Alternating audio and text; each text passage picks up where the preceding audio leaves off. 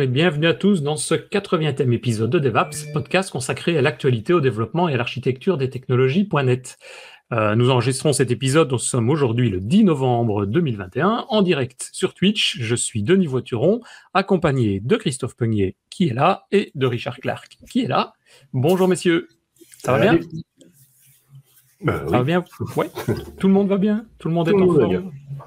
Pour, pouvoir aussi? parler... Bah oui, moi aussi, oui. Tout Toi, c'est la forme. C'est la forme, toujours. hein.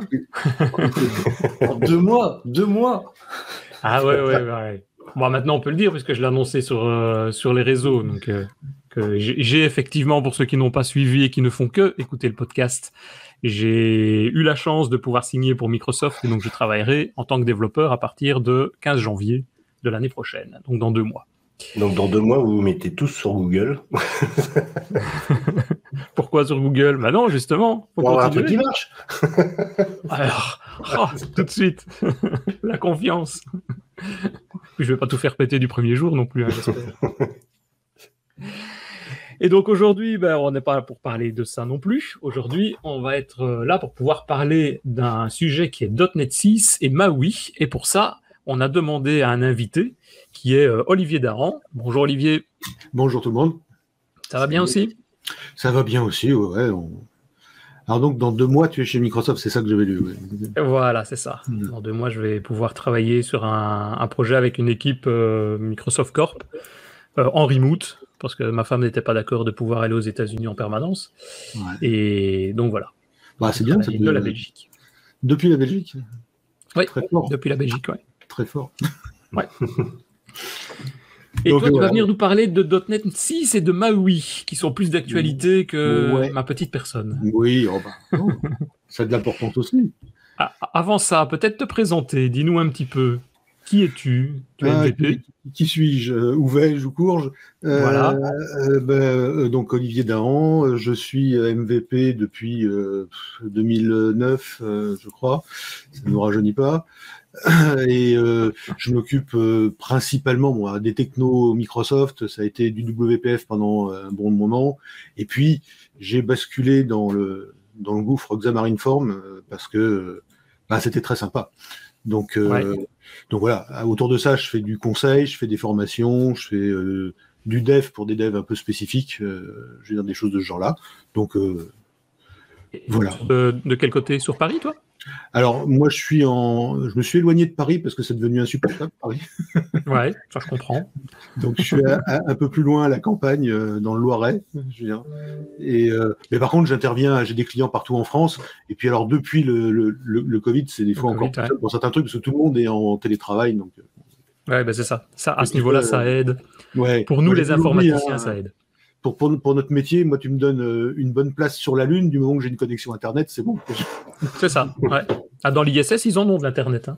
Et ben ouais, et puis Ah, ça marche voilà. bien, toi. Et ça marche bien, ouais, tout à fait. Un bon. Voilà. Si tu veux, tu peux postuler là-bas, dire développer euh, Voilà, de la navette. euh, ouais. Ouais, non, bah, oui, ça, ça va être joli, mais enfin bon, c'est peut-être un peu lassant au bout d'un moment. Mais... Ah, Quand on voit la tête de. Pasquier, quand il est revenu, il avait l'air un peu livide, le pauvre garçon. Ouais, mais il devait récupérer ses muscles aussi. Là-bas, l'avantage, justement, euh, Ah oui. Christophe sur le Slack, on en parlera peut-être tout à l'heure, a partagé une photo de son nouveau bureau qui monte tout seul, qui redescend tout seul. Ah ben là, tu vois, Christophe, quand tu serais dans la Ouais, si tu étais dans la navette spatiale. C'est parce que Adrien Clairbois, il m'avait fait voir lui, il avait un bureau avec des cordes, tout ça, mais c'était louche. J'ai trouvé ça bizarre dans son truc. Et, Euh, et, euh, qu'est-ce que j'allais dire, euh, Olivier, là, tu, tu, tu as des clients, mais tu t'es intéressé à Xamarin Form. Donc, tu, tu partais plus sur des applications euh, mobiles, c'était ça Tu as fait, c'était pour un, un intérêt professionnel ou personnel? Euh, C'était euh, pro- professionnel, hein. bon, euh, c'est parti de mon job, et puis à un moment donné, euh, bon, WPF, ça a toujours été euh, le système que je préfère, c'est le truc le mieux foutu, avec Blend, même pas Visual Studio, je veux dire, mais c'est vrai que ça n'a pas pris énormément, quoi. Je veux dire, malheureusement, je c'est des systèmes un peu compliqués à aborder, etc., et il y en a eu, mais ça n'a pas eu le succès, puis en plus, c'était lié à Avalon, qui s'est cassé la figure, comme d'autres Windows après, avec Windows 8, donc Windows, non, l'autre, celui d'avant, et... donc du coup, il fallait, euh, bon, euh, professionnellement, il n'y avait pas beaucoup, beaucoup de demandes sur ces trucs-là, à part des trucs très, très spécifiques. Et euh, les smartphones, c'était sympa, mais par contre, c'était un peu gonflant d'aller programmer ça en Android, Java, en machin et, tous ces trucs-là. Et quand la société Xamarin en fait a, proposé, en fait, au départ, c'était Xamarin Android, Xamarin iOS, non, qui était donc avec des interfaces écrites en natif de l'appareil, mais juste un code C Sharp qui était partagé c'était déjà un, une, une, belle aventure. Alors je trahissais un peu Microsoft à l'époque, mais j'étais sûr qu'un jour ou l'autre ça se rejoindrait. Et puis euh, j'ai eu raison puisqu'ils ont racheté Xamarin. Donc, euh, je suis, c'est revenu parfaitement dans le giron euh, Microsoft. Et, et, au départ du rachat, euh, si ma mémoire est bonne, euh, il y avait quand même une cohabitation avec un, un, fossé entre les deux, quoi, entre Xamarin et les équipes. Oui, oui, bah, bah, forcément, c'est deux boîtes différentes. Il y en avait une qui avait copié, en fait, légalement, mais qui avait copié quand même le principe de fonctionnement de l'autre, donc ils avaient tout réécrit et forcément, c'était pas exactement.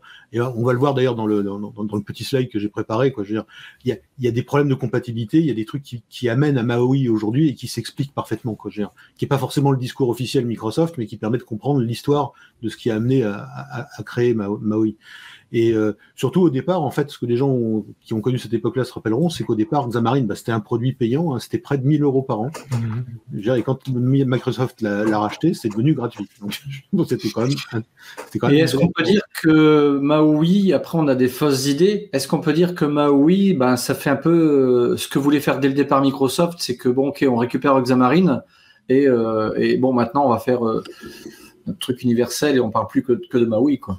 Ouais, bah, c'est la, la, bonne question. Alors, je, je, je, je vais peut-être lancer, je lancerai ça dans, dans, dans, dans, le slide, donc ça va être difficile de pas te répondre et, et de répondre en même temps, puis de le faire deux fois. Mais euh, grosso modo, oui, il y, a, il y, a, eu un problème de taille, le fait de racheter Xamarin, qui est un truc externe.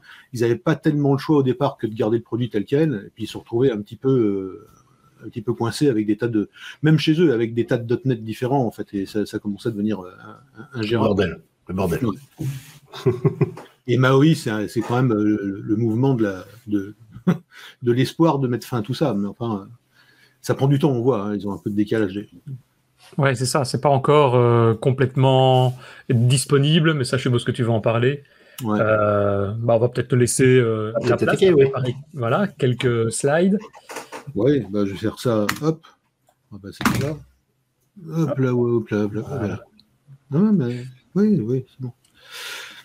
Alors d'abord, ce que je voulais dire, c'était euh, deux, trois trucs sur euh, des, des, des, fausses idées. On va aller vite. Euh, il y en a beaucoup qui le rêvent, mais c'est Maui, c'est pas le retour de Silverlight. Je, je faisais partie des grands fans de Silverlight hein, avant Xamarin. Je, entre WPF et Xamarin, en fait, j'ai adoré Silverlight. Tu étais à l'enterrement le mois dernier? Ouais, j'étais très triste. et, euh, et c'est vrai que bon, voilà, euh, mais c'est pas du tout la même chose il y a de l'esprit, il y a l'esprit de Silverlight, c'est vrai, dans le cross-platform, dans le machin, etc. Mais par contre, c'est pas du tout les mêmes technos, euh, malheureusement d'ailleurs. Et euh, euh donc, ça n'a rien à voir. La deuxième chose qu'il faut savoir tout de suite d'emblée, c'est que tous les projets qui fonctionnent en Xamarin 5 aujourd'hui vont fonctionner sous Maui sans, sans problème.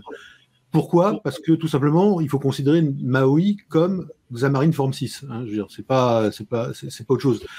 Et euh, il y aura un chemin de migration pour certains noms, certains namespaces, etc. Mais enfin, c'est pas, c'est pas diabolique. Et, et si ça c'est possible, c'est parce que tout simplement, euh, euh, Maui, ils ont pris en fait. Euh, bah, Xamarin Form, en fait, c'est du un, un, module qui fait du XAML avec des trucs plus ou moins natifs, etc. et qui repose sur Mono. Et euh, ce qu'ils ont fait, c'est que de leur côté, ils ont un truc qui s'appelle .NET Core et qui est cross-platform. Et à un moment donné, en fait, ils ont fait, c'est du Frankenstein, quoi. Ils ont pris euh, sur le cadavre de, Xamarin, ils ont pris la tête, je veux dire qui est la plus intelligente, puis ils l'ont posé sur le corps de .NET Core. Donc en fait, on va retrouver en fait un truc qui est vraiment plus de l'ordre de Xamarin 6 que quelque chose de, de, de très très très très différent à ce niveau-là. Alors, ce qu'il faut comprendre, parce que c'est ça qui est, sympa de comprendre, c'est euh, en quoi en fait euh, on est arrivé à Maui, parce qu'il y a beaucoup de gens qui pensent que Maui, euh, bon, voilà, c'est encore un truc de plus, ils nous sortent un truc de leur chapeau. bon, c'est, en fait, pour résumer très très simplement, on a si on regarde le truc en bas, bon, on a le, le rêve d'universalité chez Microsoft, ça n'a pas bougé, quoi. C'est le rêve d'être partout. Et en fait, il y a eu un basculement. C'est-à-dire que quand on est regarde à gauche, c'est ce que j'appelle l'idéal perdu. C'était, on voit le fil à plomb, c'est la, la, verticalité. Il voulait euh, être euh, partout, mais euh, chez eux-mêmes. Donc en fait, ils proposaient Mhm. des, des- des PC, des tablettes, euh, des smartphones, des machins. Et ça, c'était une sorte d'universalité du, du cross-form factor, en fait, qui était euh, très vertical. Et puis quand les choses ont mal tourné, ils ont été obligés de passer au plan B, donc à l'horizontalité. Et c'est ce qu'ils proposent aujourd'hui avec du vrai cross-platform qui est horizontal, quoi, à travers les, les OS différents. Et la raison de ça, c'est un petit film qui est très simple. Ils ont fait Silverlight. Silverlight était cross-platform. Mais à un moment donné, Apple veut pas de flash. Alors, je vous fais le truc résumé, euh, vraiment, vraiment résumé. Donc là, c'est la fin, la fin de l'histoire, fin de l'histoire pour Silverlight, etc. Donc du cross euh, factor, bah, ils se sont dit on va faire du cross form factor au lieu de faire du, cross euh, plateforme. Mais le problème, c'est qu'à un moment donné, il y a eu la mort de WinRT, donc qui n'a pas marché. La première tablette euh, Surface, elle ne s'est pas vendue.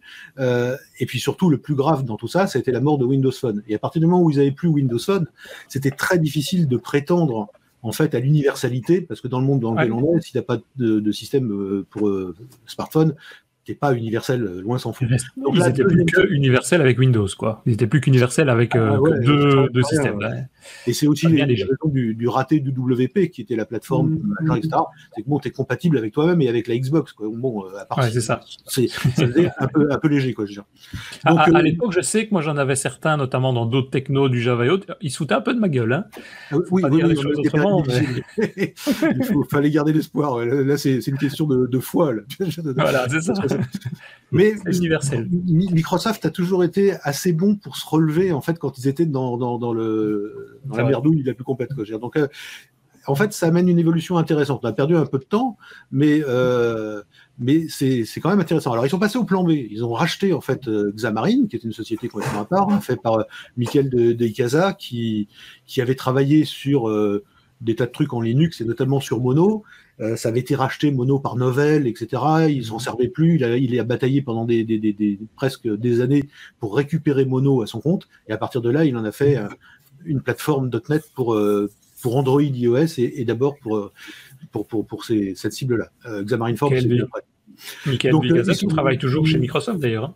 Oui, bien sûr, oui, oui. Ouais, c'est un type qui est très fort. Hein, Ah, il est très bon. hein. Parce qu'il a fait quand même tout ça quasiment, pas tout seul, mais presque. Et puis, euh, il avait travaillé sur. euh, euh, C'était le système, le- un des systèmes graphiques les plus connus sous Linux. Je veux dire, c'est GTK ou l'autre. je- Ouais, ben, je, je me souviens de la, du lancement de la conférence de, de Longhorn qui avait lieu à, Ah oui. à là où il y a Univers, euh, Hollywood, là, je sais plus. Enfin bref. Et euh, donc il, il voulait à tout prix à cette époque-là présenter justement Mono euh, pendant la pendant la, la conférence.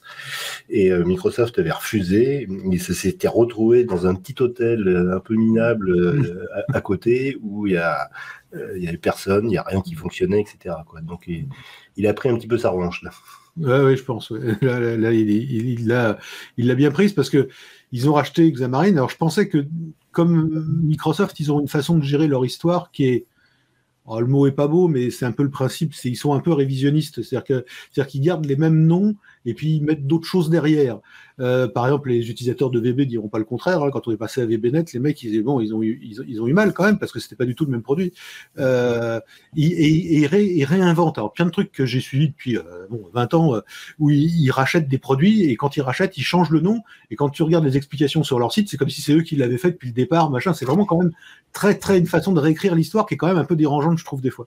Et euh, Xamarin, j'étais sûr qu'ils allaient changer le nom, mais je savais pas trop quand, mais j'étais sûr qu'ils allaient changer le nom. Mais ça a mis longtemps quand même, hein, parce que fait quand même un bon moment qu'on a euh, Xamarin Form 5, euh, donc euh, il y a eu quand même cinq versions de Xamarin. Et maintenant, en fait, le nom va disparaître pour de vrai, ça va s'appeler Maui. Donc quand ils s'approprient le truc pour de vrai, en fait, ils changent le nom et on verra que les explications sur les sites Microsoft, ils parleront plus de Michael de Icaza, ils parleront pas de ça. Ça- C'est un truc Microsoft que c'est eux qui ont tout fait depuis le début. Quoi. Vraiment, c'est- c'est- ça, va être, ça, ça va être comme ça. Bah c'est- oui, bien. Ouais, d'avoir le nom, le nom Maui est a priori le nom définitif parce que là on est toujours en version euh, bêta quoi. C'est pas encore une version finale Maui. Maui, non. Mais Maui, c'est un acronyme, donc ils pourront toujours s'en sortir. Donc, euh, je pense qu'ils vont garder ce truc-là. Ils, ils le mettront en éclaté ou pas, mais. Et donc, du coup, ils se sont retrouvés dans la petite histoire. Ils se sont retrouvés, en fait, avec euh, bon, l'achat de Xamarin, le retour au cross-platform. Mais en même temps, pendant cela, eux, ils avaient bossé sur un autre truc qui est .NET Core, en fait, qui est un .NET, le successeur du framework .NET, et qui est un .NET qui est compilable dans plein d'OS différents, en fait, qui par défaut est cross-platform. Ils avaient compris la leçon, quand même. Euh, Et du coup, pour simplifier, ils se retrouvent avec une incohérence, c'est-à-dire un produit qui est quand même relativement phare pour eux, après avoir dit que ça servait pas à rien à l'ère Sinowski, euh, Balmer, machin, ou enfin tout ça, ça devait disparaître. Je veux dire, en fait, ils le remettent au goût du jour et euh, ils s'aperçoivent qu'en plus que Xamarin, c'est leur bouée de sauvetage parce qu'ils avaient rien d'autre dans leur carton pour euh, pour, pour, euh, séduire le, le, développeur. Et ils se retrouvent avec une incohérence au moins majeure, qui est le fait d'avoir .NET Core d'un côté et d'avoir des produits qui tournent en euh, en mono de de, de, de l'autre. Donc pour ça, il fallait faire une unification alors, je passe à Maui tout de suite avec le petit oiseau qui chante, mais euh, on a eu le droit entre-temps à .NET Standard, qui était une façon d'unifier sans unifier, sans réécrire les, les, les, trucs en dessous. Mais grosso modo, c'est ça, c'est ça, ça l'histoire. C'est celle que Microsoft ne vous racontera jamais. c'est l'histoire de, de, de, de, tout ça. Pour Microsoft, les choses sont très différentes. Alors Maui, justement, c'est un sigle, hein, c'est .NET Multiplatform euh, App UI. Donc ça donne Maui en sigle. Alors est-ce qu'ils pourront l'utiliser ou est-ce qu'ils vont avoir des... Comme à chaque fois ils se plantent. J'ai jamais compris une boîte qui est basée sur un truc juridique. Hein, la mère de Bill Gates était avocate, etc. Et ils ont un réseau juridique, même en interne, qui est très fort. Et à chaque fois, ils sortent des trucs comme métro, et puis s'aperçoivent six mois après qu'ils peuvent pas l'utiliser. Enfin, ça fait charlot, quoi, pour une boîte qui, qui a cette je comprends pas. Mais enfin, bon, bref, ça, c'est la, les vicissitudes de Microsoft. Donc le principe, en tout cas, de ce qui est vendu par Microsoft aujourd'hui, bien sûr pas l'histoire que je vous ai racontée, c'est d'intégrer Xamarin à .NET et euh, ne plus avoir euh, mono en dessous, mais le vrai .NET entre guillemets. Alors là, il joue sur une confusion qui est intéressante aussi, c'est-à-dire que .NET Framework, le .NET, c'est ce que tout on, tous on a en tête, c'est le .NET Framework, celui qui a servi à WPF, qui a évolué, etc., et qui est en version 4.8 euh, maintenant. Et ils sont très malins parce que .NET Core a évolué dans son sens, euh, dans son coin, puis ils ont sauté un peu des versions des machins pour en arriver à sortir .NET Core 5. Mais ils se sont dit, tiens, c'est marrant, ça fait raccord. Et donc, ils ont enlevé le mot core. Ce qui fait que c'est .NET 5. Si tu arrives comme ça, tu dis, bah, on était au framework 4.8, on passe au 5, c'est logique, c'est la même chose. Rien à voir, c'est pas le même code. Hein. Et euh, .NET 6, ils utilisent plus du tout l'appellation core. Mais en fait, il faut savoir qu'entre-temps, il y a eu un tour de magie avec euh, la substitution de core à framework, en fait, en réalité. Donc, en fait, on va tourner sur le vrai .NET, mais enfin le vrai nouveau .NET qui est .NET Core 5 ou 6. Euh, L'expérience unifiée .NET, bon, mais ça c'est raisonnable, c'est légitime parce que ça devenait un peu le souk. Ça va tourner sur les principales plateformes Android, iOS, macOS et Windows. Quand on se rappelle des guerres Mac PC euh, de notre jeunesse, je veux dire, ça fait sourire quoi. Mais euh, c'est bien, c'est bien qu'on puisse avoir Visual Studio et attaquer macOS. Euh, support et ouverture à Blazor et Comet. Alors bon, j'en dirai un petit mot, mais c'est pas essentiel pour. Euh, oh, c'est pas l'essentiel, c'est pas l'essentiel, excuse-moi. Non, euh... non, non, pour la, pour Maui. Mais c'est vrai que ce sont deux choses très importantes. C'est pour ça que je leur réserve une place quand même vers la fin, hein, vous inquiétez oui. Comet, euh, surtout Comet. Oui, ouais, surtout Comet. Ouais. Euh, MVVM, bon, C Sharp, XAML, ça reste les bases, même si on a vu, entendu parler de MVU ou des choses comme ça. Bon, c'est quand même ça qui reste la base. Voilà, et euh, c'est quand même le, le, le, principe. Et les objectifs qui sont vendus de Maui, bon bah c'est là on est plus dans le blabla marketing, qualité, performance, design, plateforme. Je vais pas vous tout vous détailler, mais enfin il faut améliorer la qualité, ça semble une évidence. les performances, on peut toujours faire mieux. Et puis le design, quand même, il y a eu des choses.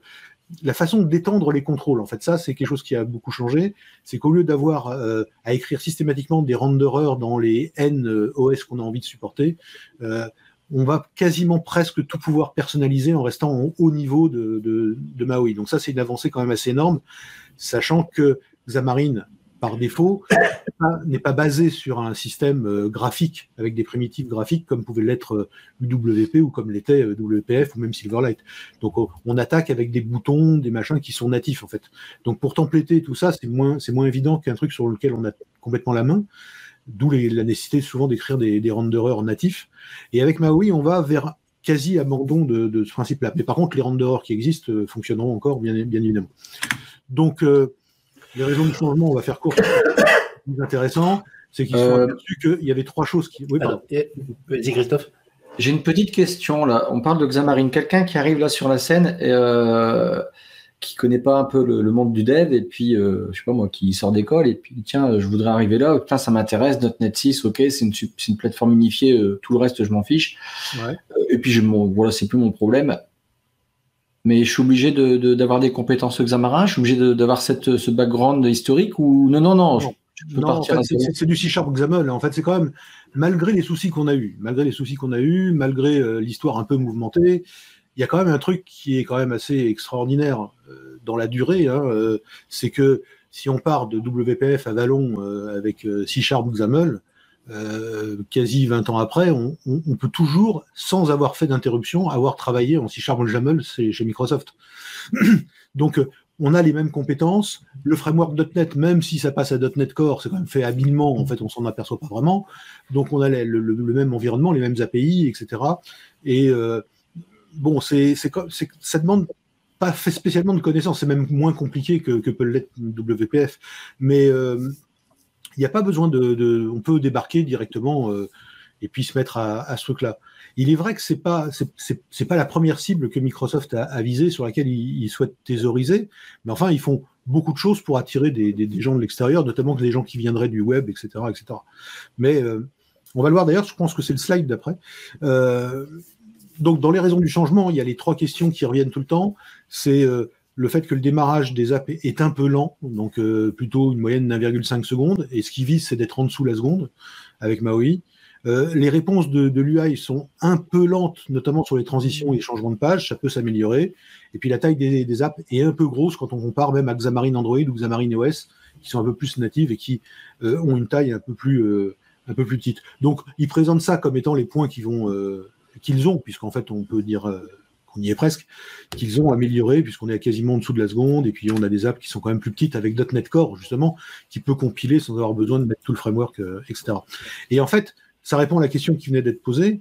C'est qui est intéressé par, euh, par, par, Xamarin principalement Ça ne veut pas dire que les gens qui ne sont pas de cette catégorie-là ne peuvent pas venir s'agréger à, ce mouvement, mais c'est principalement en fait pour les entreprises qui choisissent de travailler en Xamarin Form, c'est généralement des entreprises qui ont un background Microsoft chez eux, qui ont des développeurs Microsoft, qui sont habitués à Visual Studio, à C Sharp, etc., etc. Et euh, c'est sûr que travailler en Xamarin Form pour faire du .NET, pour faire du, smartphone, ça permet de capitaliser complètement le savoir-faire des gens.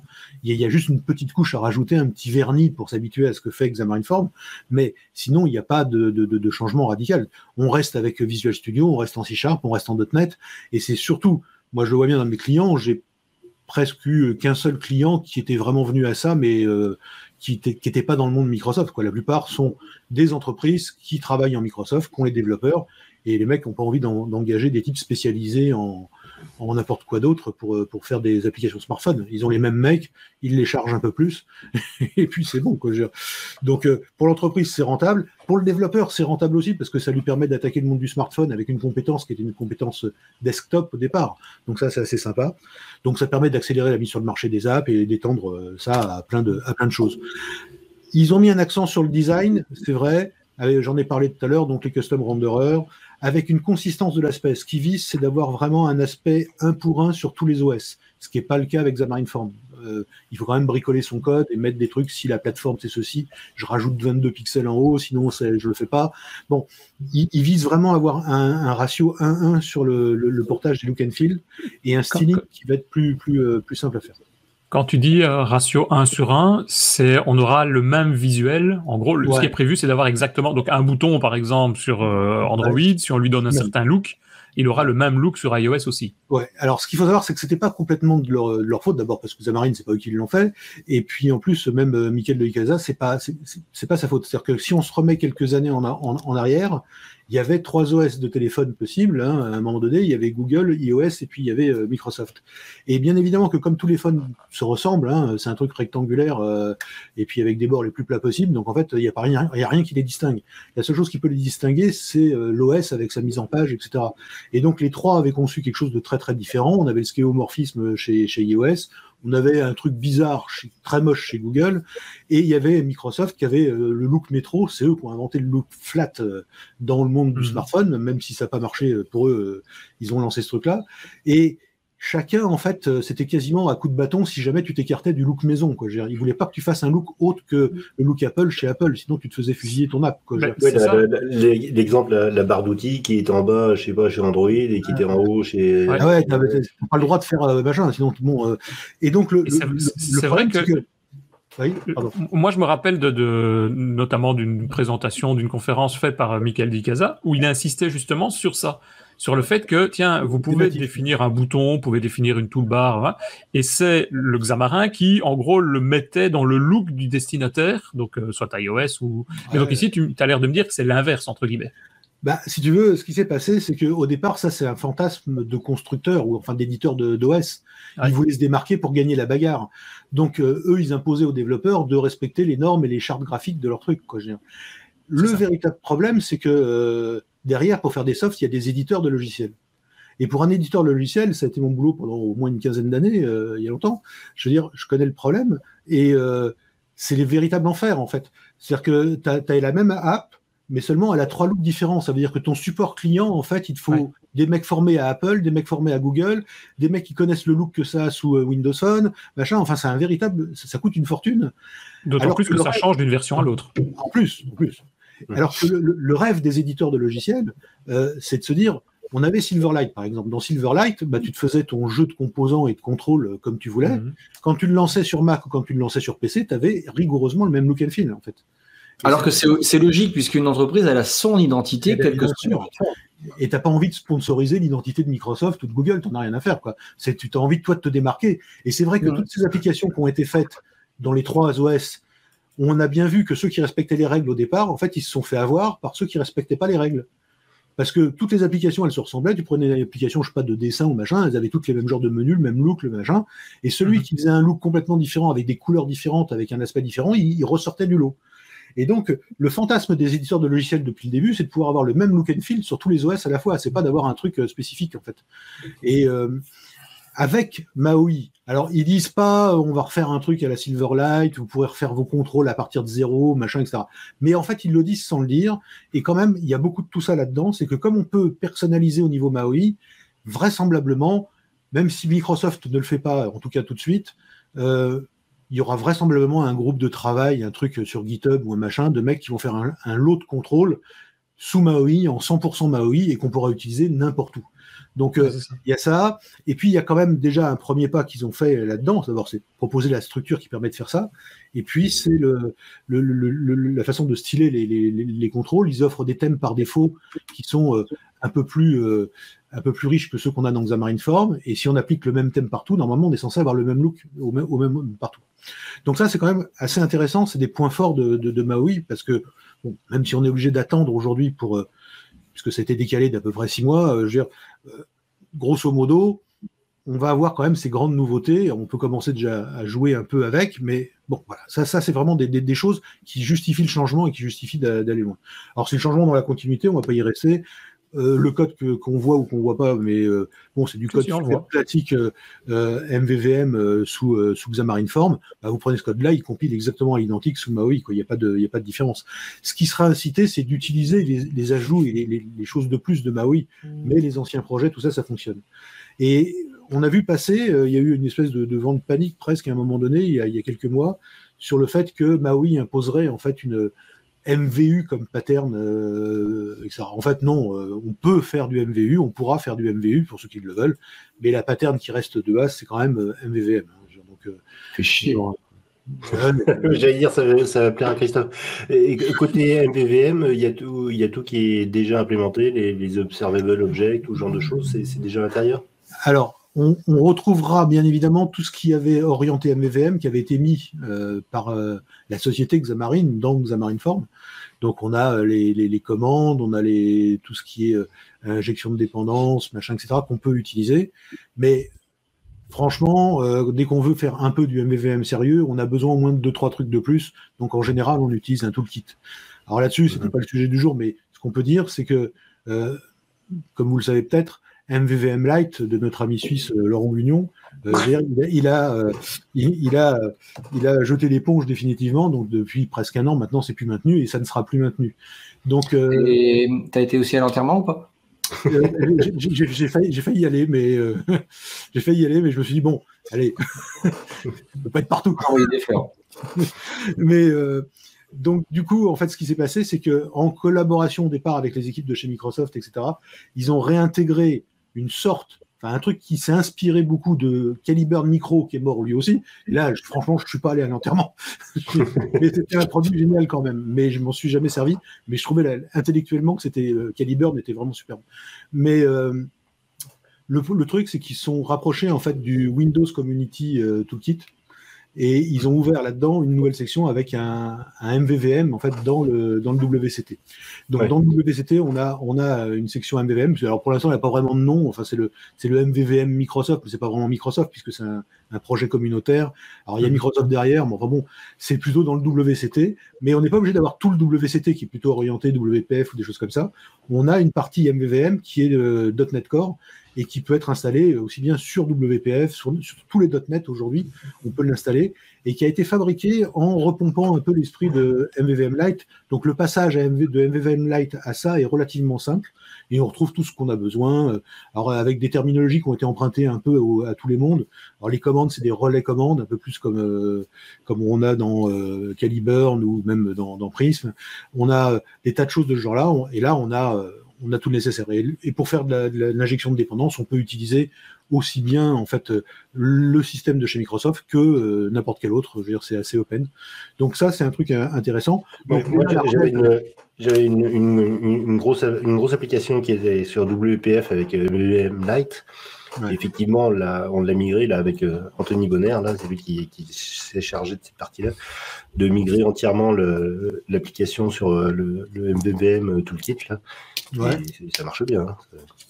Ouais, ça marche C'est très, c'est très satisfaisant. C'est bien assez en fait. Ça en fait pas trop. C'est pas trop euh, vampire. Euh, le problème Prism, moi j'ai toujours beaucoup aimé euh, au départ sous WPF, j'ai toujours beaucoup aimé Prism qui était vraiment très très complet et qui était très sympa, et puis qui correspondait bien à la plateforme. Le problème de Prism, c'est qu'ils ont à peu près le même esprit que Microsoft. C'est un peu révisionniste, c'est-à-dire que dans le sens où on appelle toujours ça Prism, mais il y en a eu 15 000 versions entre-temps et qui ont été faites par des tas d'équipes différentes. J'ai moi-même participé à l'écriture de, de, Prism pour euh, Windows 8. Je veux dire, c'est pas les mêmes mecs, c'était pas les mêmes ambitions, c'était pas les mêmes buts, et on se retrouve avec 15 000 prismes qui sont tentaculaires, qui sont adaptés à des contextes. Et c'est vrai qu'aujourd'hui, j'ai tendance à plus conseiller Prism, en fait, mais maintenant plutôt le, le, le MS Et à l'époque, déjà, il y a, il y a, déjà quelques, quelques temps, je préférais euh, conseiller euh, euh, le truc de Bunion parce que quand on a des équipes qui sont hétérogènes en plus, Prism, c'est un esprit quand même un peu tordu selon les versions. C'est pas si simple. Et, moi, ça me fait penser un petit peu à les Enterprise Library de, de Microsoft. Ouais, c'est ça. Super complexe. Et c'est des prises de tête. Alors bon, pour les mecs qui sont théoriciens, etc., c'est génial parce que c'est bien pensé, c'est bien machin. Mais quand tu as une équipe de dev avec euh, un super bon et puis quatre euh, qui sont euh, je veux dire, le problème c'est que si tu leur mets ça dans les mains, ils vont te faire, ils vont te faire un code de oui. un code pourri quoi. donc le mieux c'est d'avoir un truc qui est plus simple mais qui est maîtrisable. Moi je préfère en général conseiller ce qui est maîtrisable plutôt que ce qui est. c'est quand même plus, On est d'accord. Plus, plus, productif. Euh, donc dans les visuels, voilà, j'en parlais tout à l'heure, bah, Maui va proposer de base en fait euh, quatre styles qui sont le style euh, Copertino, on dira pas d'où ça vient, le style matériel, on dira pas d'où ça vient, et le style fluent UI, on voit quelques extraits de, de, gueule que ça fait pour un, bouton euh, stable, et puis le style par défaut, qui est donc euh, le style de la plateforme, en fait, tel qu'on a avec Xamarin par, par, défaut. Donc on va pouvoir choisir ça, et on va avoir un, un, style qui va être, on va dire, cohérent sur l'ensemble des plateformes. C'est-à-dire que si tu fais Fluent, tu auras du Fluent, surtout un look Fluent partout. Et bien sûr, on pourra créer nous-mêmes nos propres looks. Alors c'est quand même assez long de templéter tous les contrôles, etc. C'est pour ça que je pense plus à un projet communautaire euh, ou, ou, des entreprises comme Syncfusion ou n'importe quoi qui vont proposer genre de trucs. Donc euh, voilà, donc euh, ça c'est quand même intéressant de le savoir. Ils ont beaucoup simplifié certaines choses. Par exemple, il y avait un enfer qui était la, la tab view. si on voulait la personnaliser en Xamarin Form, il fallait forcément faire des trucs en natif et tout. C'était quand même assez compliqué. Maintenant, c'est entièrement personnalisable au niveau en restant au niveau de ma UI. C'est quand même vraiment bien fait ça. Il y avait dans le deuxième qui était un peu infernal, il y avait la app bar aussi. Euh, ça, ils l'ont ils l'ont bien arrangé et on peut euh, même lui coller maintenant un background en GIF animé depuis Maui. Enfin, on peut personnaliser vraiment très bien. Donc ça, c'est des aspects très importants de Maui parce que c'est simplement Xamarin Form 6, hein, c'est ce que je disais au départ. C'est-à-dire que bah, Xamarin Form 5, c'était déjà pas mal. Ils avaient rajouté des primitives graphiques qu'il n'y avait pas avant. Donc on se rapproche un peu plus de ce que pourrait être un WPF ou un Silverlight. Et puis, Aujourd'hui, bon, bah, Xamarin Form 6, Maui, en fait, euh, arrange les trucs qui étaient. Euh, et, je te parle pas de Maui Form 7. Oui, oui, oui, tout à fait. Et, euh, donc le truc c'était est-ce qu'on pourra aller vers un rêve de full customisation au niveau, etc. Le, truc c'est oui. Donc si on regarde l'image, surtout qui est sur le côté de la droite, on a des radio-boutons à la noix, je veux dire, et en fait on peut les templéter par exemple de telle façon à ce qu'ils soient carrés avec une icône à l'intérieur, machin, etc. Donc euh, bah, voilà, l'esprit de Maui, ça va être de pouvoir faire ça, mais de rester en haut niveau sans être obligé d'utiliser et, de, fabriquer des, des renderers natifs à chaque fois. Donc on a un espoir en fait de pouvoir revenir à, un moment donné en fait à ce que faisait Silverlight, c'est-à-dire d'être cross-platform et d'avoir un look unifié sur toutes les plateformes. Alors c'est pour ça que je disais au départ, c'est pas Silverlight, mais enfin on retrouve quand même pas mal de l'esprit de ce que ça devait hmm. être. On a juste pour mes 20 ans, hein. je veux dire, bon c'est tout hein, avec leur histoire de. et, autre chose, comment euh, en Xamarin, en, Maui, on peut créer des, des, des composants complètement euh, complètement différent. Je voudrais, je, voilà, je suis dans une usine chimique, je dois représenter des, réacteurs avec des petits tuyaux, tous ces composants-là. Comment sont-ils, comment seraient-ils dessinés? Alors, aujourd'hui, tu as une réponse avec même ne serait-ce que Xamarin Form 5, où tu as l'ensemble de toutes les primitives. Tu as des, les passes notamment, donc euh, si tu n'as pas besoin que de ronds et de carrés, que tu as envie de dessiner par exemple, euh, oui, un réacteur atomique euh, en détail, tu peux le faire en SVG en fait ou tu peux le faire en XAML, parce que de toute façon, XAML, euh, depuis le début, mhm. utilise dans ses balises du code qui est du code exactement identique à celui d'SVG, pour les passes en tout cas. Donc tu peux dessiner avec euh, Inkscape, si tu n'as pas envie d'acheter une licence euh, chez Adobe. Je veux dire, tu fais ça avec Inkscape, tu copies le code de data en fait de ton pass et tu le codes directement et ça marche. Donc aujourd'hui, tu peux contrôler et tu peux créer des contrôles avec une content view, par exemple, pour ceux qui connaissent déjà. Je veux dire, tu peux prendre une content view et tu peux lui coller un fond, etc. Et ça devient en fait un contrôle, puisqu'une content view, ça peut être aussi un, une vue qui va être posée sur une autre vue, en fait. Donc c'est pas seulement une page, quoi. Je veux dire. Donc euh, du coup, tout ce système de personnalisation, il existe. Et j'ai déjà fait pas mal de choses, genre euh, une application pour, euh, bon, pour de la musique, je veux dire, qui, permet de connaître les gammes, de retrouver une gamme à fonction de, de, notes, etc. Et le clavier, le petit clavier sur lequel on peut toucher, qui ressemble à un clavier de piano, ça a été fait uniquement qu'avec des composants, euh, que des composants de base visuels de, de, Xamarin Form. Alors je vais le porter en Maui, puis j'en ferai plus la promotion quand il sera en Maui, parce que maintenant Xamarin Form, ça va être fini, mais, mais on peut faire beaucoup de choses et on peut créer des contrôles personnalisés.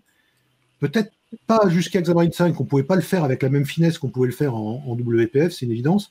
Mais depuis qu'on a les primitives graphiques qui sont bien évidemment portées dans Xamarin 6, hein, euh, on peut vraiment faire des, contrôles personnalisés avec des zones cliquables, avec des choses comme ça. Ça marche, ça marche, ça marche très bien. Donc ça, c'est un chemin qui est euh, qui nous rapproche plus de ce qu'était WPF et de la personnalisation qu'on pouvait faire. D'ailleurs, même la notion même de contrôle template, on l'avait des contrôles templates, euh, on a l'habitude de voir du code XAML de, de, de ce genre-là, euh, avec des Visual State Manager, etc. Le Visual euh, c'était super chiant ça. Ça, c'était chiant, mais par contre, c'était vachement pratique. et ça gérait tous les états, tu pouvais créer des états supplémentaires, etc. Ouais. Tu peux faire ça. Hein. c'est un métier à, part entière, ça. Hein, de, Putain, en fait, plus du designer que, que, du. Voilà, bon, je rejoins Richard. Hein. Euh, une parenthèse, t'en parleras peut-être après, mais après, je vais oublier, tu sais, à mon âge. Et en fait, moi, aussi. Et en fait, euh, il y a un truc où la montée en compétence, je trouve, euh, parce que j'attends que tu parles de Blazor depuis tout à l'heure, là, je suis un peu concentré sur ce truc-là, je, je tire la ficelle. Et quelqu'un qui va arriver à faire du C Sharp, et puis moi, je vais avoir un rendu en HTML, je trouve que je monte beaucoup plus vite, en, euh, pas en compétence, c'est pas le terme, mais euh, je vais vite rendre mon projet, en fait, parce qu'au niveau UI, euh, je vais être vraiment être à l'aise avec le, avec, avec le, HTML, le CSS et compagnie, puisque je vais trouver une documentation énorme sur le web. Et là, si je m'attaque à Maui, déjà, je vais devoir refaire mes, mes, vues, parce que du coup, je vais plus partir en, en HTML et CSS. Donc là, ça va me prendre du boulot, mais alors monstrueux. Mhm. Euh, est-ce que, première question, tu mets de côté, tu répondras plus tard, est-ce que je pourrais cohabiter? Deuxième, deuxième question, c'est que, enfin, ma, deuxième remarque, c'est ça, c'est que repartir, moi, je suis un jeune dev, je, euh, je, viens de, je viens de comprendre de C Sharp, ok, le HTML, je, je, me suis déjà amusé à faire des petits sites, mais oui, que dalle. Et là, du coup, je vais devoir apprendre le XAML.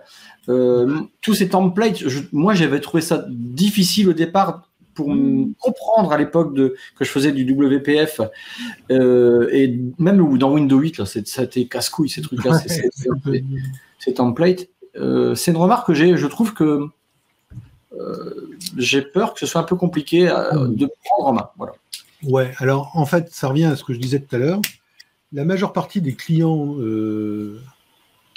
même de Microsoft qui utilisent qui utilisent Xamarin, Form, etc., sont des gens en fait qui posent pas la question comme toi tu la poses. Elle est légitime, hein, je dis pas que c'est pas légitime, mais tu as toujours eu deux mondes qui se sont jamais encaissés tu as des développeurs web qui ont jamais pu encaisser Microsoft et Microsoft qui a essayé de leur faire des ronds de jambes deux ou trois fois de façon assez euh, genre euh, élection présidentielle, quoi, je veux dire, avec plein de promesses et des machins, ce qui a déstabilisé Visual Studio, ce qui a machin, enfin bon, ça, ça a foutu la vérole plutôt qu'autre chose. Mais euh, voilà, c'est deux mondes différents. Et le monde HTML, CSS, pour moi, et je respecte les avis qui sont contraires, c'est la pire des horreurs qu'on puisse faire en termes de programmation. CSS, c'est un truc à part. Tu as du JavaScript, c'est un autre truc qui a été rebricolé qui est à part. C'est Frankenstein, c'est imbitable. Oui, tu as de la documentation partout, mais à chaque fois que je dois faire du HTML, je vais dire, j'y passe des journées rien que pour comprendre. Et t'as pas deux sites qui te donnent la même écriture en CSS, machin. Ça marche jamais. Il faut, utiliser 40 000 trucs avant de tomber sur celui qui fait ce que tu as envie de faire. Non, mais c'est une population à part. Et je pense pas que Microsoft, en dehors de quelques appels du pied pour faire bien, euh, je veux dire, euh, vise cette clientèle-là. Ceux qui sont heureux en, HTML, CSS, grand bien leur en face, qui, qui restent dans ce monde-là. S'ils sont contents et qu'ils voient pas la différence de qualité de code qu'on a quand on fait du C-Sharp et du XAML, qui demandent effectivement peut-être un apprentissage si on les connaît pas, je veux dire, grand bien leur en face, qui gardent. Je veux dire, on va pas ouvrir de guerre, etc. à la, à la con. Je veux dire, on, a fini ce, ce, ce genre d'époque, euh, PC, Mac, machin, etc. On s'en fout. Non, non, on va rester Atari Amiga si tu veux. Ouais, voilà, bah, Atari Amiga, c'est bien. Ouais. Mais, la, seule chose, c'est il y a deux mondes différents. Maintenant, si tu me dis quel est l'intérêt pour un mec qui maîtrise à fond HTML, euh, CSS, de passer à MAUI, je vais te répondre, je sais pas, il n'y a pas vraiment beaucoup d'intérêt, sauf d'entrer dans Microsoft, d'avoir .NET Core, etc., qui n'est pas de la, un truc de Charlot comme les trucs qu'on trouve en, en, JavaScript. Euh, moi, j'allais dire, le, le, développeur qui est, euh, qui est costaud en HTML, JavaScript, etc., bah, il faut qu'il passe sur une application PWA et, et prend barre. Tout à fait, tout à fait. C'est pour ça que sa question ne se pose pas vraiment, en fait. Voilà, et, sachant qu'en en, plus, Microsoft, euh, contrairement à Apple, euh, ouvre, euh, ouvre sa plateforme, enfin ouvre Windows euh, aux applications en, et, PWA en les intégrant. On a, on a de toute façon, historiquement, il y a SP.NET déjà qui était, bon, à part le code profond qui pouvait être en VB ou en, C Sharp, mais décrivait avant tout du, du, JavaScript et puis du HTML pour le frontal. Donc c'est quelque chose qui existe depuis longtemps chez Microsoft. Il continue, ASP continue, même sous .NET Core. Et ils ont fait des choses dans les WP pour ajouter le support de, des interfaces écrites en HTML, CSS. On a dans Xamarin Form, il hein, faut savoir que ça existe déjà, il y a déjà des trucs qu'on peut faire des, du styling en CSS. Hein.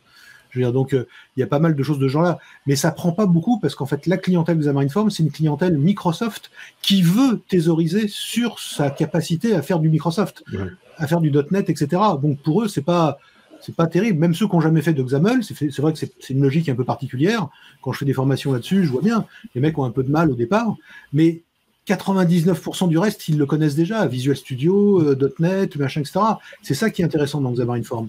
C'est un produit qui est très chouette en lui-même, mais c'est vrai que par rapport à certains produits concurrents et puis les sirènes euh, de HTML et d'HTML 3, 5, 22, je veux dire, qui a à côté, qui ont envahi le monde sans qu'il y ait des vraies raisons techniques, à mon avis, je veux dire, parce qu'il y a beaucoup mieux qui existait avant, mais je veux dire, ce truc-là a bien pris. Donc il y a une forte population de développeurs qui travaillent là-dedans. Puis quand tu connais bien un truc, bah, le meilleur des langages, c'est celui que tu connais le mieux. Hein. Mmh. Donc euh, celui qui est à l'aise et qui te fait une belle application en CSS, HTML, bah, tant mieux. Je veux dire, euh, l'essentiel c'est d'être efficace.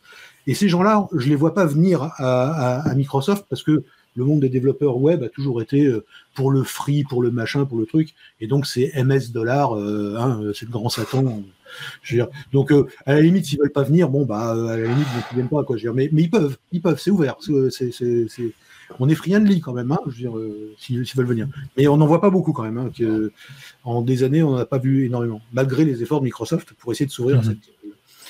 Donc voilà, bon, on va passer sur les, les slim renderers de, de, de, de Maui, puisque Bon, alors Maui, bien évidemment, c'est ça. Hein, Maui, c'est euh, c'est Xamarin Form 6, donc euh, c'est pas Blazor ni c'est plus Comet, mais mais éventuellement, mais mais euh, c'est pas Blazor. Blazor c'est un produit superbe. Hein. Donc voilà, là-dessus on, a fini. L'architecture de Maui, ce qu'il faut comprendre, c'est comment elle fonctionne pour l'instant. On a le, code applicatif qui est en haut. une des premières façons de pouvoir communiquer avec l'extérieur et de faire des choses, c'est la flèche numéro 1 qui est complètement à gauche, et il y a trois flèches c'est celle qui communique directement entre l'application et le framework avec .NET MAUI. Et puis, on a une autre façon, c'est de pouvoir directement appeler du code, alors soit euh, Android, soit iOS, soit Mac, etc. Parce qu'on a cette possibilité-là en, en Xamarin Form déjà aujourd'hui, de pouvoir attaquer directement la, la, plateforme avec du code natif Android. Ce sont les, N projets qu'on a en Xamarin Form, en fait, qui sont natifs et donc qui, eux, utilisent le C Sharp et le modèle graphique de la plateforme. Et euh, le troisième moyen, c'est .NET MAUI qui accède lui-même à ces, à ces couches-là pour faire ses propres travaux. Et toute l'idée, c'est en fait de concentrer tout sur la flèche numéro 1. C'est-à-dire que le code applicatif n'est plus qu'à connaître que la couche .NET MAUI, et c'est MAUI qui se débrouille pour faire le renderer, pour faire les, les, les machins, pour ouais. attaquer les couches natives, etc. etc. Voilà, ça c'est le principe de l'architecture. C'est marrant quand même parce que sur ton schéma, ça veut dire que tout passe quand même par la couche Xamarin, quoi. Donc il y a toujours les couches. Ils n'ont pas redéveloppé les couches Xamarin qui se trouvent en dessous. Ouais. Euh, Maui n'est qu'une interface entre les deux. Alors oui, en fait, en termes de, de, de, de d'interfaçage, je pense que bon, oui, ils, vont, ils vont, ils vont capitaliser sur le truc qui a été fait. Les autres ont réécrit ah, toutes les API, etc. C'est Mono dont on se débarrasse en fait. Voilà. Oui, c'est ça. Voilà. Ouais. C'est Mono dont on se débarrasse. Donc, euh, si on regarde, il y a un changement quand même qui est très important justement dans cette façon de, de, de, pouvoir personnaliser les, les, les, comportements. Dans Xamarin Form jusqu'à la version 5, hein, on a euh, des, des renderers, donc euh, des, trucs de rendu visuel qui sont écrits en natif pour chaque plateforme. Et ce qu'on a, c'est qu'on a un couplage très fort entre le renderer et euh, l'élément correspondant dans Xamarin Form. Par exemple, euh, Xamarin Form expose une classe qui est button. La classe button, je veux dire, elle n'existe pas en fait. C'est un truc purement purement virtuel en fait. Il mm -hmm. faut pour qu'elle puisse être rendue qu'il y ait un renderer derrière qui, qui, qui fasse ça. Donc euh, on a le bouton renderer et le bouton renderer quand on l'écrit, on voit, euh, si on arrive à lire, que quand on l'exporte en fait, on va euh, lui donner le type de son renderer et le type de, de l'objet Xamarin Form qu'on est en train de, de, de, de, fabriquer, en fait. Et ça, c'est une imbrication euh, qui, qui, est assez complexe, avec notamment, euh, bon, pour atteindre la plateforme aussi, euh, on a Xamarin Form Platform Configuration, et puis on va dire iOS spécifique, puis après on va dire que la box view on iOS, on va utiliser le blur effect, etc. C'est génial parce que à n'importe quel moment, on peut atteindre n'importe quelle spécificité d'iOS ou d'Android, n'importe quoi. Mais c'est un peu, c'est un, un, peu lourdingue. Je veux dire, euh, alors bon, c'est le prix aussi du, du cross-platform, hein, euh, mais on peut faire justement. Justement, il y a une question dans le chat et je pense que Christophe dit qu'il se pose la même question. C'est avec cette succession. Je recommence. Jérôme demande si avec cette succession de couches, est-ce que ça va pas ralentir l'exécution de l'application? Si tu passes par euh, parce qu'il y en a quand même une multitude là pour arriver à, au système. Oui, alors en fait, non, parce qu'en fait, il y a beaucoup de couches qui sont enlevées en réalité. Et, euh, et il y a des mouvements de simplification. Par exemple, euh, je ne sais plus où j'en parle, alors j'en ai peut-être pas encore parlé, mais bon, peu importe. Euh, tu as des. Quand tu es en Xamarin Form, quand tu fais un, quand tu fais un design, un truc comme ça, tu en, en, viens en fait à superposer beaucoup de views les unes dans les autres. En fait. Il y a, mm -hmm. il y a une imbrication en fait qui est. Et l'OS, en fait, qui est une indirection pour aller chercher un render ou un truc comme ça, c'est pas ça qui lui fait perdre le plus de temps. Par contre, le rendu visuel, quand tu as une imbrication ouais. de vue, ça coûte très cher. Et dans Maui, justement, ils ont diminué énormément en fait les imbrications de vue, ils simplifient avant de compiler, etc. Ce qui fait qu'on a un rendu final qui est plus rapide malgré tout. Quoi, je veux dire. Malgré ah, ça, quand que... même de l'optimisation. Ouais, ouais, il y, y, y, a quand même pas mal d'optimisation. Et quand on regarde comment les renderers sont faits, par exemple, dans, dans, dans ce qu'on a vu dans Xamarin Form, ça l'oblige en fait au démarrage de l'application en fait à scanner les assemblées pour aller chercher en fait tous les trucs qu'on l'attribue en question pour les relier en fait les ajouter en fait au système d'injection de dépendance pour pouvoir le faire. Donc ce balayage des assemblées au départ, ça coûte cher aussi en temps. Dans Maui, ils ont complètement inversé la logique, c'est-à-dire que c'est pas le renderer qui s'inscrit à un truc pour qu'après il soit collecté par un, balayage qui l'ajoute dans le DI, etc. Là, ils ont fait autrement. Ils ont dit en fait on va partir du haut, c'est-à-dire que c'est des objets Maui, en fait, donc Xamarin Form, comme le Xamarin Form Buttons, par exemple, ou le Comet Bouton, ou le Fabulous Bouton, ou le Reactive Bouton, si tu envie de faire un truc comme ça. En fait, tous ces machins-là, pour être des boutons, la seule chose qu'ils ont besoin, c'est de supporter l'interface iButton. Et après, iButton est directement relié en fait au bouton Handler. C'est une nouvelle conception, c'est une nouvelle de, façon de faire, mais du coup, il n'y a plus, il y a plus le besoin du temps de, de scan en fait des, des, des assemblées au démarrage.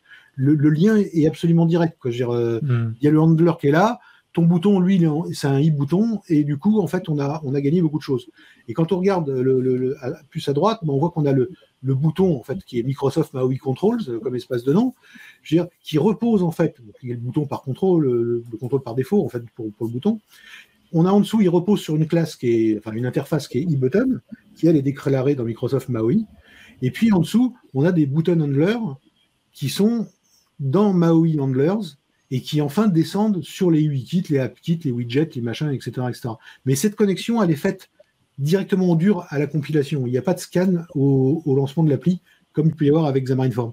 Donc il y a plein d'optimisations comme ça, de changement de point de vue aussi. Là, c'est un paradigme complètement différent. On, on passe pas, on part pas du, c'est plus bottom up, mais c'est euh, top bottom. Euh, c'est assez, euh, assez intéressant comme. Et donc, Bon, le code natif en, plateforme Maui, il est, il est relativement simplifié. On voit en haut le code qu'on avait justement avec euh, pour, euh, pour Xamarin Form 5, par exemple, qui est un code quand même un peu plus confus. Si on regarde tout en bas comment c'est écrit avec euh, le code Maui, c'est beaucoup plus simple parce qu'on attaque directement, on a plusieurs façons de faire, mais on peut attaquer directement le, le view handler du contrôle, on, attaque son mapper en fait pour avoir le, nom de la propriété qui est, qui est, supporté, et puis on écrit une lambda et on peut directement les changer, par exemple le background, etc. en natif. Et c'est juste une ligne. On n'a pas besoin d'écrire les 15 lignes qu'il y au-dessus.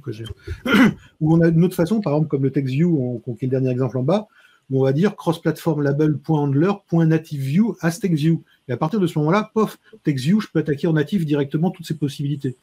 Donc là, c'est une ligne de, une ligne, il n'y a plus besoin de tout ce qu'il y avait avant. Donc, et, ce chemin on voit, intéressant. On, voit dans ton code que tu as des instructions, des directives de compilation, euh, par exemple ici mono Android. Donc ça veut dire aussi que tu, lors de la compilation, tu vas devoir compiler, par exemple pour deux ou trois plateformes. Tu choisis la plateforme sur laquelle tu vas, et donc tu auras des entre guillemets des exécutables. Bon, c'est pas des exés, mais tu auras des, APK, des exés, etc. pour chacune des plateformes. Alors. Ah, en fait, oui, oui et non. En fait, ça c'est juste, euh, bon, ça c'est juste une possibilité en fait de de se dire que tu es sous mono Android. Est une autre façon de l'écrire quand tu l'écrivais, par exemple, on euh, iOS ou on Android. Bon, c'est la même chose. Hein. Euh, pourquoi? Parce que ils sont pas complètement idiots. Euh, ils ont bien compris que même si on avait un jeu de composants identique et tout ce qu'on voulait, il y a des formes facteurs qui sont différents. Apple, la ligne du haut qui est réservée. Je veux dire, il faut pouvoir bouffer les 20, 22 pixels ou les 20 pixels qui sont en haut, etc. Mmh.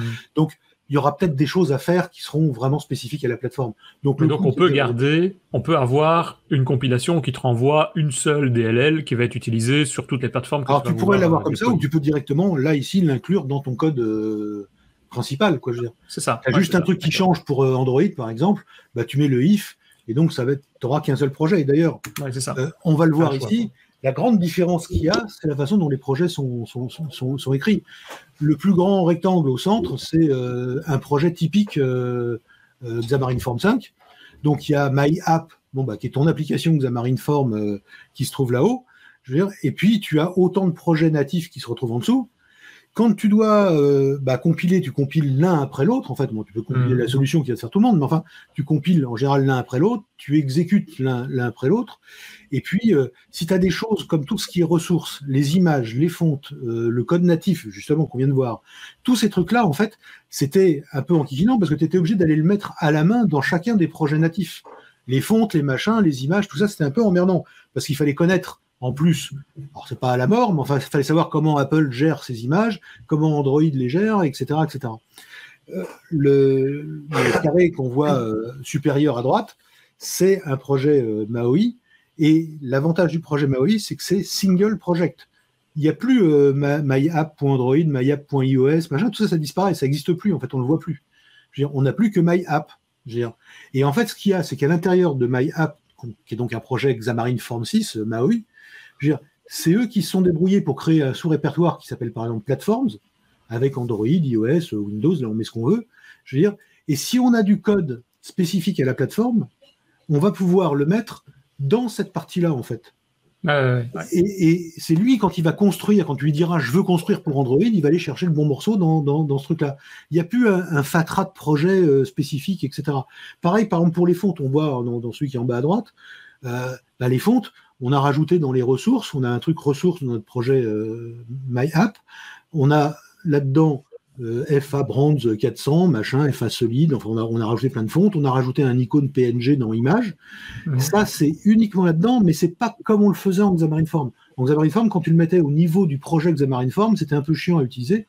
Et il fallait en plus, bon, c'était pas vraiment le format natif en fait de la plateforme. C'était un choix à faire. Tu l'avais qu'une fois, mais par contre, bon, euh, ça passait pas forcément super partout. Tandis que là, c'est un autre débat. Quand tu mets la fonte ici, elle va être intégrée de façon native dans chacun des projets quand il va compiler. Et ça, c'est vraiment ah, une, avancée assez importante dans, dans, Maui, c'est cette notion de single project. Donc, euh, ça, c'est vraiment un truc. Et c'est quand on lance et quand on choisit l'émulateur dans lequel on veut lancer qui va compiler correctement le, le projet pour la cible en, en question. Alors, on va venir là, parce qu'il va falloir que, je m'arrête de bavarder, mais je, je, sais que ça va frustrer ceux qui attendaient que j'en dise beaucoup, beaucoup, beaucoup sur ces sujets-là, mais bon, voilà, le sujet c'était Maui, plus, bon, il bah, fallait que, pour pas durer trois heures, que, je me limite à un truc. Donc, euh, je voulais quand même en, dire deux mots, parce que c'est super important, effectivement. Euh, d'abord, on a euh, bon, le support de Blazor hein, sous euh, .NET 6, etc., etc. Il y a un truc vraiment génial parce que quand on voit les WebAssembly, la, la, définition technique, les caractéristiques techniques de WebAssembly, tu te dis, avec un truc qui n'a qu'un seul thread, machin, etc., comment les types vont pouvoir développer quelque chose. Et je trouve que Blazor, c'est effectivement un produit assez fabuleux, c'est presque magique. Quoi, je Et c'est super intéressant. On l'a avec Maui. Et ce qui est intéressant, c'est qu'on va pouvoir utiliser Blazor avec des contrôles Maui. Et donc, on pourra aussi même avoir un mode hybride, c'est-à-dire des contrôles euh, à la mode Blazor ou des contrôles euh, Maui, les deux en même temps. Je veux dire, euh, on pourra même. La question que je posais tout à l'heure, c'est ça? On pourra avoir en même temps, dans la même application, du natif UI et du web UI mélangés, mélangés en même temps. Donc, c'est un super truc. Hein. Pour ceux qui sont plus versés, je dirais, web, ça peut être un moyen d'avoir des, des compléments en natif UI et tout en restant en mode web pour leur, application, s'ils sont plus à l'aise là-dedans, euh, qu'ils restent avec ça. J'ai du mal à, comprendre le, scénario d'utilisation. Pourquoi euh, tout d'un coup on développerait une partie de l'application en, Blazor à l'intérieur de, son application euh, Maui Je verrais l'inverse, moi, plutôt. Non, non, non, non, non. Là, on a quitté, on a quitté Maui. Maui, c'est ah, forme 6, c'est que tu peux choisir en .NET 6 et en .NET Core 6, ah. d'utiliser Blazor si tu n'as pas envie d'utiliser Maui. C'est supporté aussi. D'accord. Mais quand tu dis c'est supporté. Mais, le lien, c'est que Blazor accepte dans, la, dans .NET 6, en fait, bon, euh, accepte que tu utilises dans Blazor des contrôles, des contrôles natifs ou des contrôles qui viennent de, de Maui. D'accord. C'est ça, mais tu utilises les contrôles, mais c'est pas un, une web view, c'est vraiment le composant. Si tu as créé un composant, il est intégré dedans, c'est pas une web view qui va te faire un semblant de représentation. Euh, non, c'est vraiment le, le, contrôle, le contrôle Maui. En fait. C'est ça. Attends, je veux bien être sûr sur, sur la qu'on s'entende. On peut utiliser les deux en même temps? Ouais. C'est énorme. Ça veut dire qu'on pourrait migrer tout doucement une application existante Blazor vers Maui en travaillant au fur et à mesure? Ouais, en travaillant contrôle par contrôle, je pense que ça serait un peu fastidieux, mais selon la logique et la taille de l'application, oui, ça doit être possible. Hmm, intéressant. Donc, euh, il y a plein de combinaisons comme ça qui sont, qui sont sympas. Alors, on va parler aussi de deux minutes de, de, Comet, mais. Euh, c'est quoi Comet? Je sais pas ce que c'est, Comet. Comet, c'est très sympa. C'est. Euh, j'ai l'impression qu'il y a des gens qui sont plus à l'aise quand ils travaillent en HTML, CSS, et c'est bien qu'ils puissent le faire, ou qu'ils restent avec du Blazor ou des choses comme ça. Euh, il y a des gens qui originellement ont pris l'habitude d'écrire en fait leurs interfaces même XAML, ils écrivaient tout en C Sharp en fait. Ils écrivaient tout à la, paluche. Et euh, XAML, ça les branche pas trop. Ils ont jamais bien compris euh, le côté descriptif assez génial d'une balise de XAML qui est une instantiation d'objets, etc. Bon, mhm. on va pas taper sur la tête des gens. Il faut que les gens soient heureux. Ce qui est bien, c'est qu'ils aient le choix. Je veux dire, donc, on a le choix ici avec Comet. Comet, c'est une version en fait. on sait qu'écrire une interface en, par exemple, en WPF, si tu veux faire du WPF en écrivant tout en C Sharp, tu vas quand même sacrément t'enquiquiner, même en WP. Parce que là où C Sharp est super concis, il devient super lourdingue quand tu veux faire des, des, trucs d'interface. XAML, une balise, c'est une instantiation directe. Donc bon, c'est descriptif, c'est plus sympa. Donc il faut faire un new en C Sharp de la classe, et puis après reprendre le nom de la classe du composant, et puis l'ajouter à la main à une liste. C'est assez, c'est assez lourdingue. En fait, Comet, c'est une syntaxe C Sharp fluente. Donc les syntaxes fluentes qu'on a l'habitude, c'est truc muche, point, truc muche, point, truc muche, point, truc muche. Donc tu vas mhm. avoir 7, 7 background de blue, point 7 euh, largeur de 22, point 7, euh, etc.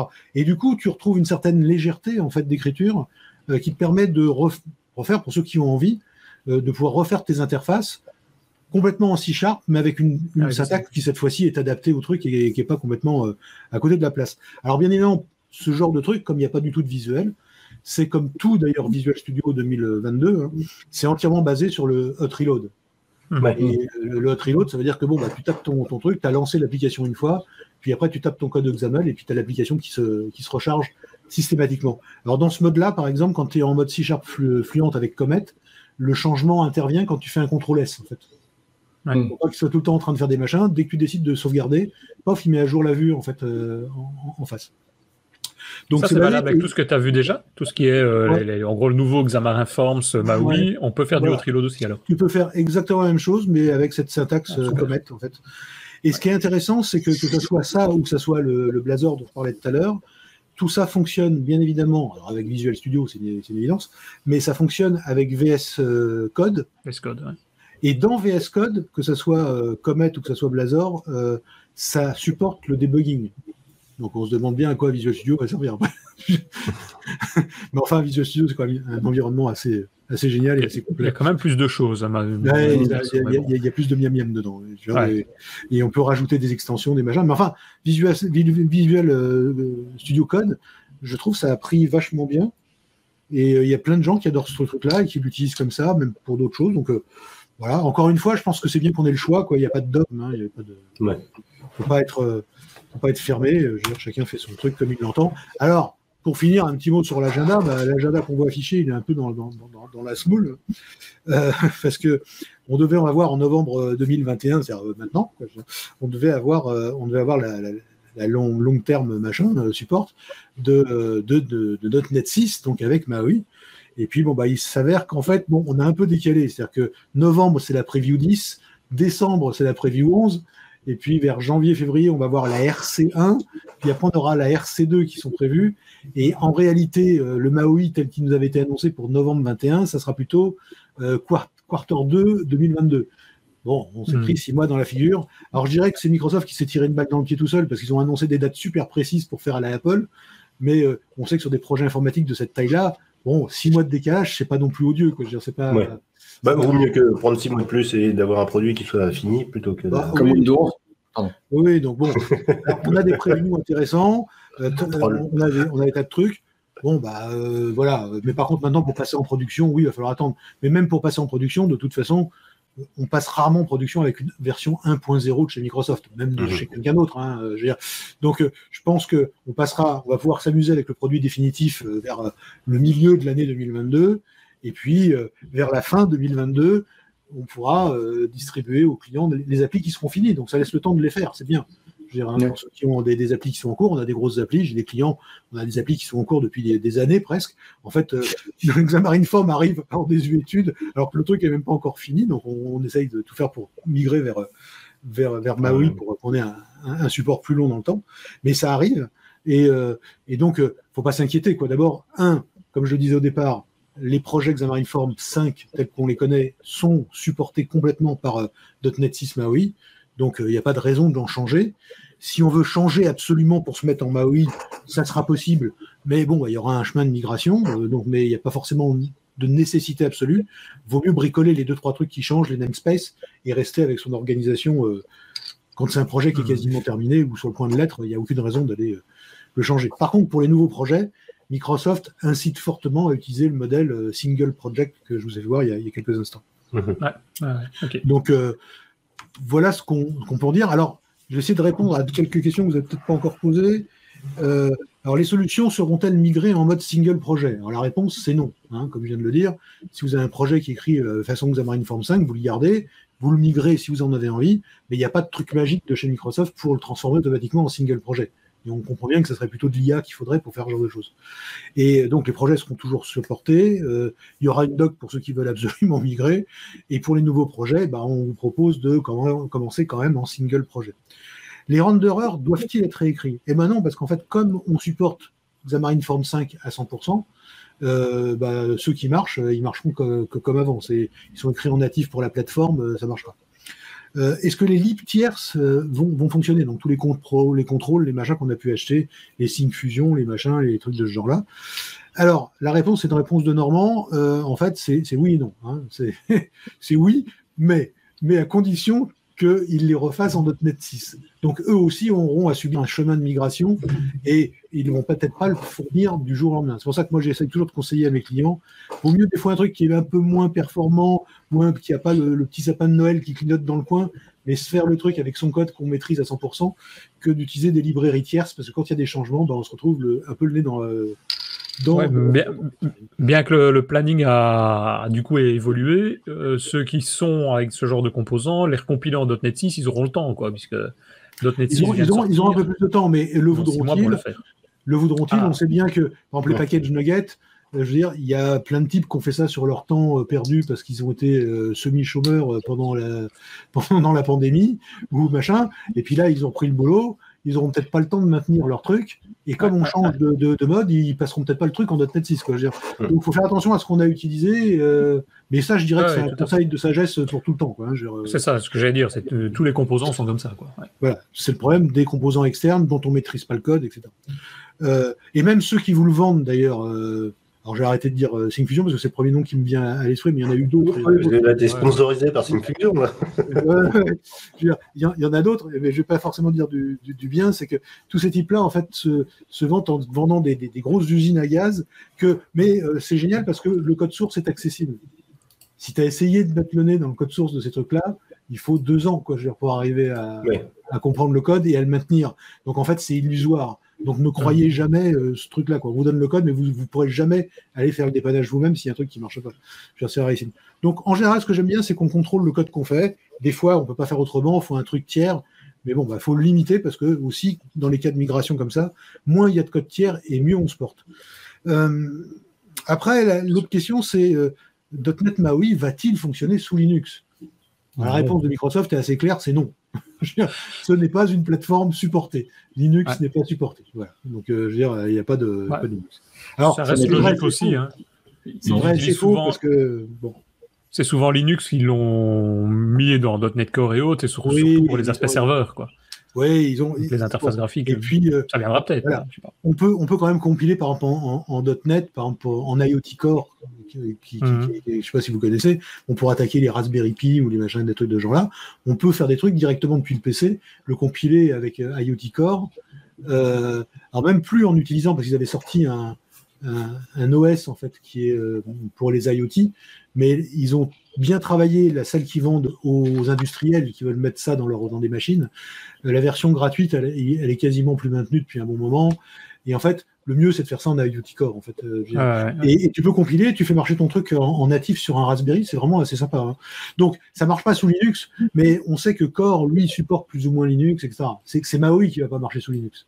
Uh-huh. Donc, euh, on sait que Microsoft rajoute beaucoup de choses, comme le Bash ou des machins comme ça. Alors, quel XAML pour Maui? Parce qu'il y a des gens qui se disent, mais c'est quoi comme XAML? C'est celui du WF, du WP, machin. Non, le XAML, c'est celui d'Examarinform. C'est Xamarin 6, tout simplement. Donc, le hmm. XAML qui est dedans, c'est celui d'Examarinform. Et puis, où suivre, enfin, l'avancement de tout ça, si ça vous intéresse? Eh bien, c'est sur githubcub slash .net slash Maui. Et là, vous aurez l'info à jour de tout ce qu'il y a et qui est fait euh, sur, euh, sur ce truc-là. Et euh, je vais lâcher le, le, crachoir. ah, mais c'est très bien. C'est très bien. Je ne sais pas si Christophe et Richard avaient encore d'autres questions, parce qu'on a quand même déjà fait pas mal de, de, de, détails, je vais dire. On a quand même vu pas mal de choses. Bah, je ne sais pas si, messieurs, vous aviez quelque chose. Non, moi, j'ai rien de spécial. Moi, je, me souviens qu'il y avait, j'avais un, de mes clients qui a je sais pas, euh, pratiquement au, tout début de, de Forms, qui m'avait demandé est-ce que c'est intéressant d'y aller, etc. Je lui avais, je lui avais dit un petit peu au début, euh, bah attendez, hein, c'est un peu trop tôt, alors qu'il avait son projet qui commençait là. Mais je pense que euh, là, effectivement, il présente .NET MAUI comme étant vraiment une grosse nouveauté, mais tu as, raison de dire que c'est Xamarin Form 6, donc il y a déjà un passé, c'est, mhm. on peut faire confiance. Quoi et, et, aussi se reposent là-dessus, en fait, en termes de qualité, etc. ils partent pas sur un produit qu'ils ont fait à zéro. Quoi. Mhm. Ils ont .NET Core à, sa sixième version, donc là, ils commencent à avoir une bonne, euh, un truc qui est bien débugué quand même. Et puis pour ce qui est de la tête, en fait, Maui, en fait, la, la, tête graphique, c'est en fait Xamarin Form 6, donc ils ont cinq versions de Xamarin avant. Euh, pour, euh, pour, pour cette fait les, les, dents. Donc, on suppose que c'est quand même bien débugué et qu'on a une communauté déjà qui est quand même assez importante. Si, moi j'ai une petite question, enfin je, connais la réponse, mais euh, je pense que c'est important de la, poser. Euh, voilà, je suis sur mon, je suis sur mon PC, euh, je développe une application avec Maui, mhm. et ben je veux, je veux voir ce que ça donne sur, mon, sur un iPhone ou sur un Mac. C'est possible ou il faut que j'ai un Mac, ouais, alors ça, un iPhone à côté? Je, ouais, La question est tout à fait légitime, mais la réponse va être la même qu'avant. C'est-à-dire que c'est pas Microsoft qui décide, je veux c'est Apple. Par exemple, Google euh, sont plus ouverts. Google fournissent pour PC ou pour Mac des émulateurs et c'est ça qu'on utilise en fait avec Visual Studio. C'est pas, c'est les trucs de chez Google. Euh, si Google ne nous avait pas fourni, on serait obligé d'avoir éventuellement euh, systématiquement un, Samsung ou un truc à côté de soi pour pouvoir débugger. Quoi. il se trouve que Apple, avec leur intelligence et leur ouverture d'esprit, je veux dire depuis toujours, je veux dire, bon, voilà, ils cassent les, pieds à tout le monde. et, donc ils ferment, ils verrouillent et ils veulent pas que tu puisses compiler des trucs Xcode autrement que si tu n'as pas casqué pour payer et avec un Mac chez toi. Mhm. Donc, malheureusement, tant qu'Apple n'aura pas changé de, de, façon de faire, Microsoft a les pieds mains liés et tu es obligé d'avoir un Mac sur ton réseau pour pouvoir compiler en, en iOS. Dire. Ça, c'est bon, bah, c'est dommage. c'est bien de le préciser. Quoi. oui, oui, il n'y a pas de magie. Quoi. Je dire, euh, et ça dépend pas de Microsoft. Ils font des fois des bêtises, mais là, ça dépend pas d'eux. ok, ben, je je pense qu'on arrive euh, tout doucement à, la fin de cet épisode. S'il n'y a pas d'autres euh, d'autres questions, je propose bah, juste de, clôturer. Et donc, euh, comme je le dis à chaque fois, avant de partir, rappelez simplement qu'on est ensemble. Le mercredi, et ça tombe bien, on enregistre aujourd'hui le mercredi, donc tout à l'heure, pour ceux qui nous écoutent fréquemment, ben, vous allez pouvoir encore nous entendre, ben, surtout Richard qui va euh, pouvoir discuter aujourd'hui vers euh, à 17h, avec un sujet un peu particulier, hein, Richard, aujourd'hui. Oui, on fait un replay d'une session qui est à l'intérieur de Microsoft Ignite. C'est ça. Euh, donc, sur le, donc on verra ça ce soir à 17h. Voilà. Et si vous ne recevez pas encore le mail de Richard, comme quoi euh, il y a un meet-up qui a lieu le mercredi à, 17h. Comment oui, je l'ai envoyé lundi. Tu dis pas, mais, il, tu peut pas. Que, je sais que, que ceux... Non, non, non, il a le melon depuis qu'il est embauché chez Microsoft. Moi, je dis peut-être que certains ne sont pas encore inscrits à la, à la news et ne le pas. Et donc, je dis dans ce cas-là, vous allez simplement sur euh, devops.ms slash meetup et bah, vous aurez le lien ou vous envoyez un petit mail slack at devops.ms et vous pourrez venir euh, jouer avec nous derrière le Slack et donc recevoir directement à ce moment-là la petite news de Richard. Euh, pour finir, si vous appréciez le podcast, ben, venez toujours nous soutenir sur tipeee.com devaps. C'est ce qu'ont déjà fait Adrien Clairbois, Marc Plessil, Frédéric Amblard, Michael Fiorito. Et donc, on espère vous voir nombreux également là-bas. Un grand merci à, vous trois, à vous quatre. Non, à vous trois. Moi, je suis dedans aussi, donc ça fait quatre. à vous trois. Merci à toi aussi. Il parle de troisième personne maintenant. ouais, voilà, c'est ça. Et on se retrouve dans un mois pour un prochain épisode. À bientôt. Ciao tout le monde. À bientôt tout le monde. Thank you.